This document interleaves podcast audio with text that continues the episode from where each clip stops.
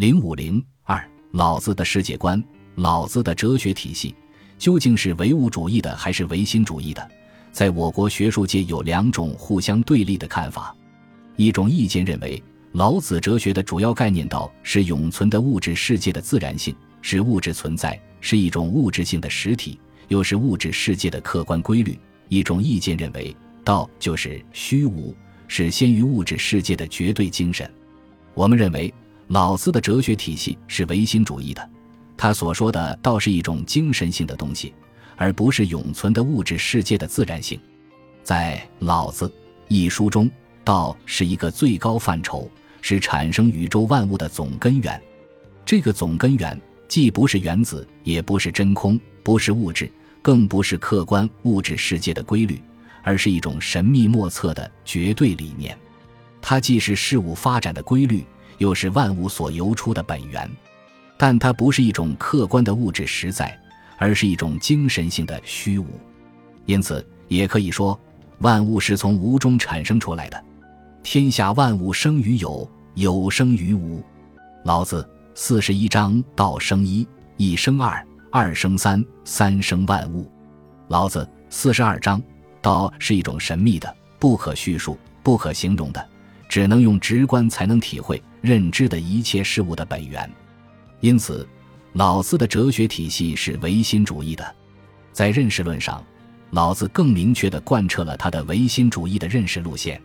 他说：“不出户，知天下；不窥有，见天道。其出弥远。”其知弥少，是以圣人不行而知，不见而明，不为而成。老子四十七章，从这里可以看出，老子否认感官认识的作用，否认人的理性认识来源于感性认识，否认从物到感觉的认识过程。老子又说：“天下有始，以为天下母。既得其母，以知其子；既知其子，复守其母，没身不殆。”塞其兑，闭其门，终身不勤；开其兑，己其事，终身不救。老子五十二章，这里的所谓塞其兑、闭其门和不出户，知天下是同一个意思。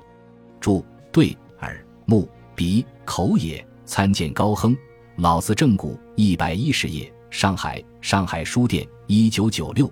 这就是说，把耳目鼻口这些感觉器官全都堵塞起来。把一切外界可以刺激感觉器官的门都闭起来，就可以终身不病。注：马叙伦曰：“勤节为勤。”说文曰：“秦病也。”参见《尚书》一百一十页，而能知天下之事物了。在老子看来，人们对外界的认识，最重要的是要认识到，即要得其母，只要得其母，就能知其子。知道了道，也就知道了天下万物。如果打开了耳。目、口、鼻这些感觉器官，认为只有从外部世界才能得到对外界的认识，那就一定会受到外物的引诱，使心灵受到损害，就会在纷纭万物的面前妄用聪明，专使才能，开其对，己其事，以至于终身不可救药了。三、老子思想的主旨究竟是什么？研究《老子》一书的思想，最主要的问题之一是。老子的思想主旨是什么？它是一部哲学著作，这是无疑的。但它的主要目的是什么？正像在世界观上，这部书的认识论和本体论究竟是唯物主义的还是唯心主义的一样，在国内学术界是有分歧的。一种意见认为，《老子》一书是代表没落奴隶主贵族的知识分子对新社会的一种以退为进、逃避现实的策略及其政治哲学理论根据。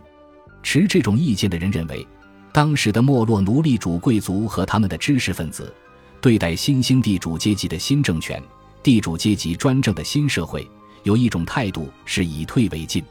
有这种态度，就有一种与之相应的策略。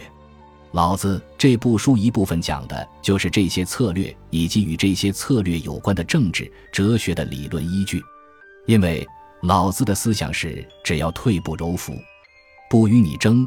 他宣扬逃避现实、逃避社会、逃避现实是梅洛阶级所寻求的精神胜利，以求在主观意识中得到安慰。以退为进，则是一种妄图夺回已经失去的威势，表现出他还是念念不忘于他的已失的天堂。一种意见认为，老子是一部兵书。从唐朝以来，不少思想家都把老子看作一部兵书，这绝不是偶然的巧合。唐朝王祯曾说：“五千之言的老子，未曾有一章不属意于兵也。”《道德经》论兵要一书。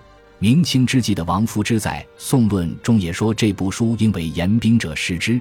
近代的章太炎也认为，老子是曰金版六韬之旨。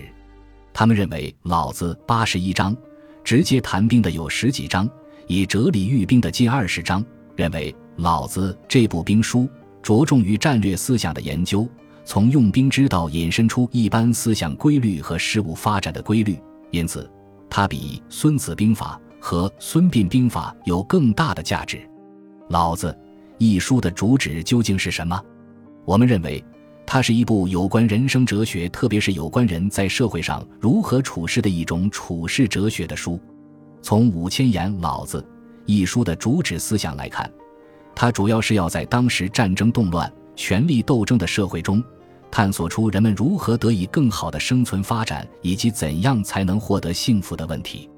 他对当时的社会和人生进行了深入的观察，力求做出规律性的分析，并以此规律性的认识来探索人生、指导人生。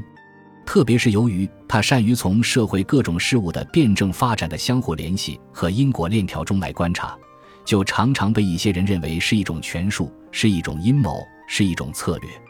其实，这种看法是没有根据的。《老子》一书。之所以被认为是一种策略、一种权术，最主要的就是老子三十六章的“将欲设之，必固张之；将欲弱之，必固强之；将欲废之，必固兴之；将欲取之，必固与之。”是为威名，柔弱胜刚强。这一段话，这段话的意思，从认识论上来说，只是对客观事物发展的一种规律性的认识。是一种对社会、人生各种现象的观察，并不是叫人们以此为权术来达到卑鄙的个人目的。老子一书的目的是要通过一切社会人事发展的规律来告诫人们，切勿以强而自恃，更勿以张而可久，要时时注意到对立面的转化，以达到善于自处的目的。老子一书中却有几处讲到兵法，如《老子》六十九章。但他主要是从用兵的辩证法思想来阐发他的人生哲学和处世哲学的。用兵有言：“吾不敢为主而为客，不敢进寸而退尺。是谓行无形，攘无弊，执无兵，扔无敌。祸莫大于轻敌，轻敌己丧无宝。故抗兵相加，哀者胜矣。”这种在打仗中以退为进的战术，是老子谦让以取胜。退步以求进的思想的客观来源，是用以论述和阐发他的人生哲学和处世哲学的。战国中期正是各国不断争夺的战争年代，许多战争的胜负的势力对老子也有启发。他常常说到战争，说到军事，但他的目的却在于抨击当时的统治阶级，希望消除当时社会的纷争，以使人们能过一种淳朴和平的生活。